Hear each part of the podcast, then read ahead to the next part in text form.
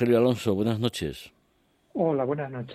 Rogelio Alonso es catedrático de Ciencia Política y director del Máster en Análisis y Prevención del Terrorismo de la Universidad Rey Juan Carlos. Rogelio, mm, sin alarmar, como he dicho, pero hay que ser conscientes de que la amenaza terrorista continúa. Sí, así es, eh, Javier, como bien indicas, eh, lo que es necesario es eh, informar correctamente sobre un fenómeno, el terrorista, que tiene unas grandes implicaciones políticas, además, lógicamente, de las humanas y, sociales. Y en ese sentido sí que es interesante hacer un, análisis de situación de cómo está en estos momentos la, amenaza yihadista. Para poder hacer ese análisis de situación yo creo que es em, útil em, valorar eh, tres variables. Eh, por un lado, el, escenario em, posterior al eh, denominado califato que el grupo terrorista Estado Islámico logró eh, extender en una significativa parte de territorio. Eh, afortunadamente, em, la coalición internacional eh, logró diezmar en una gran medida a este grupo terrorista, el Estado Islámico, y por lo tanto estamos en un escenario post-califato, podemos denominarlo de esa manera. Em, en, segundo lugar, otra variable es la, la situación o escenario post-COVID, aunque todavía estamos inmersos en la pandemia, podemos ya analizar cuál han sido los efectos de esa mm, eh, pandemia en la amenaza terrorista. Y en tercer lugar, otra variable importante es el escenario post eh, retirada de Afganistán, tanto de OTAN como de Estados Unidos. Yo creo que con estas tres eh, variables, estos tres escenarios, podemos mm, aportar algo de luz sobre la situación actual de la amenaza. En Afganistán han cometido varios atentados tras la salida de las tropas internacionales, eh, el llamado Estado Islámico. ¿Piensas que puede haber un enfrentamiento de alto nivel entre Daesh y los talibanes o no tienen tanta capacidad el Daesh como para hacer frente a los talibanes?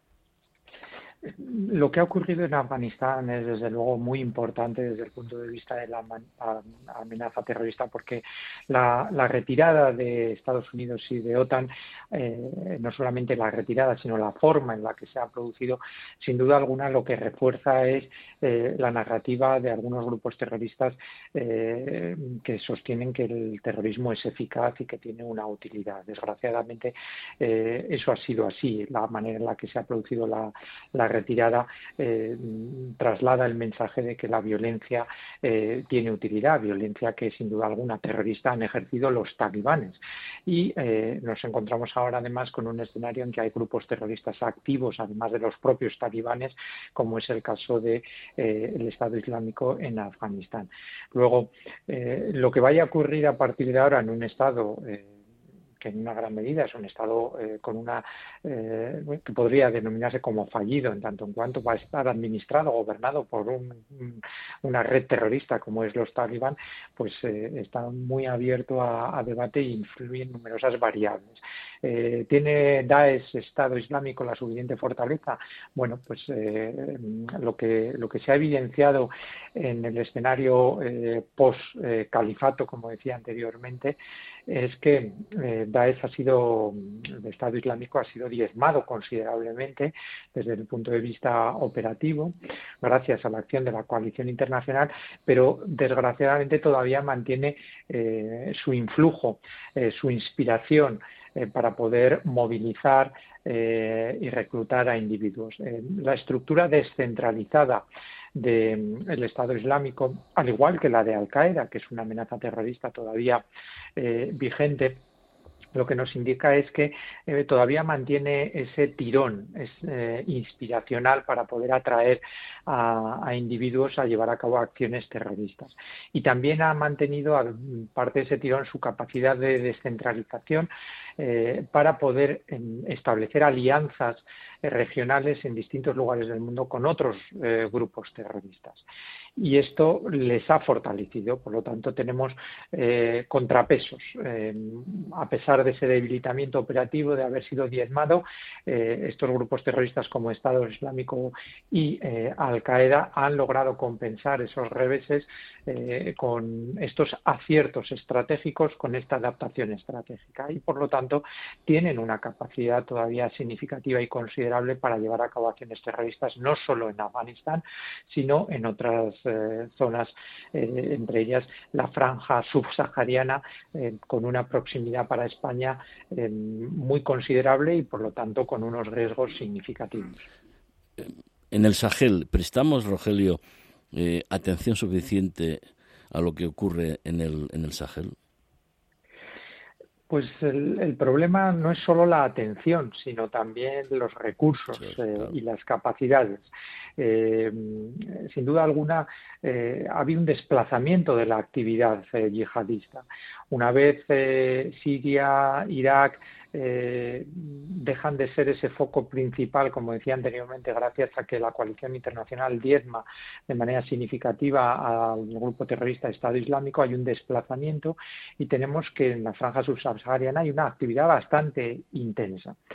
Ahora bien, ¿cómo hacer frente a, una amenaza en esa zona en la que nos encontramos también en una región repleta de estados fallidos con unas eh, capacidades muy limitadas para hacer frente a eh, grupos terroristas eh, que tejen alianzas entre ellos que les permite fortalecerse? Estamos hablando de, de estados que muy difícilmente pueden hacer frente a estos grupos terroristas, como decía, por sus limitadas capacidades, con ejércitos eh, muy limitados en sus capacidades, con fuerzas eh, de seguridad muy limitadas en sus capacidades, que requieren también la colaboración internacional y la cooperación internacional para reforzar.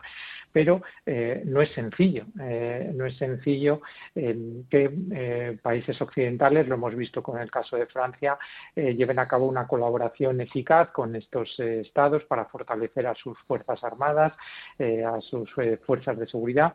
Eh, hemos visto las dificultades a las que se enfrentan y hemos visto con el precedente de Afganistán lo complejo que es mantener una presencia internacional durante muchísimo tiempo más allá de las propias fronteras de las naciones occidentales y lo difícil que es además reforzar a eh, esas estructuras de estados, como digo, fallidos.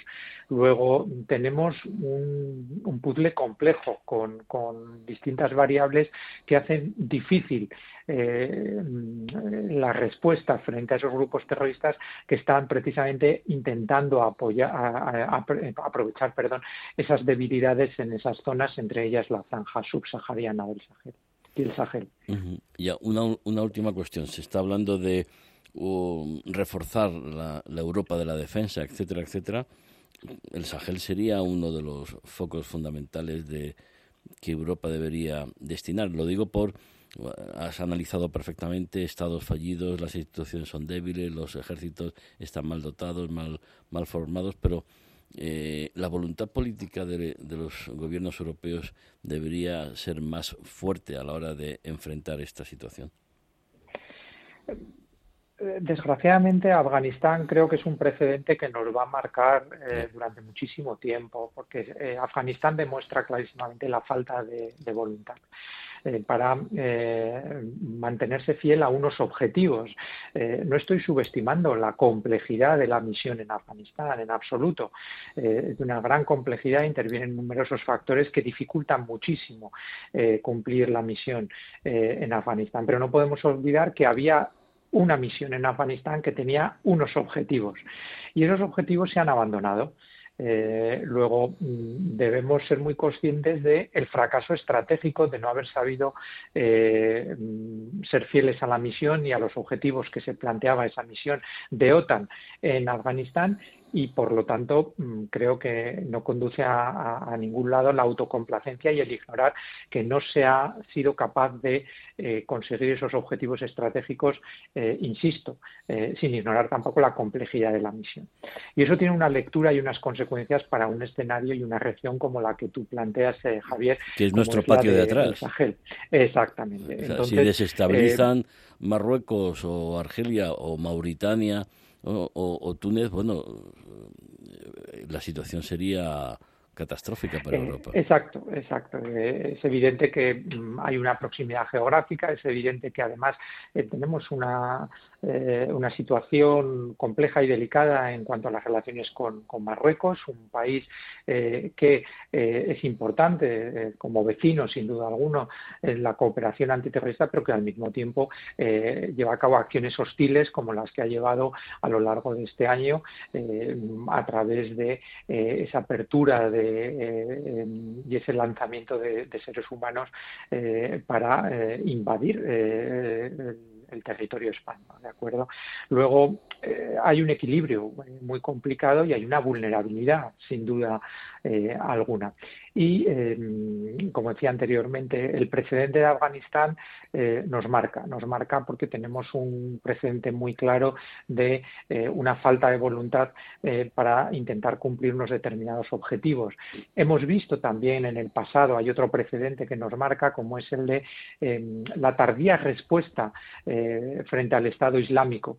Cuando este grupo terrorista eh, avanza, la respuesta de la eh, coalición internacional, de las potencias occidentales, incluida la nuestra, nuestro país, se demora considerablemente, facilitando de esa manera el avance de un grupo terrorista como el Estado Islámico. Por lo tanto, si no tenemos la capacidad eh, de eh, respuesta y de previsión de los riesgos que sin duda alguna ahora mismo se plantean en una zona geográfica muy próxima a nosotros, como es la franja subsahariana y el Sahel, eh, lo que estaremos haciendo es permitir que los riesgos se conviertan en amenazas y que por lo tanto sean mucho más difíciles de resolver y de enfrentar con la consecuente dificultad o amenaza para nuestra seguridad.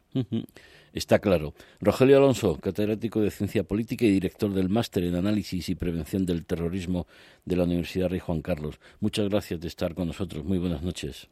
Muchas gracias a ti, Javier. Un abrazo. Gracias.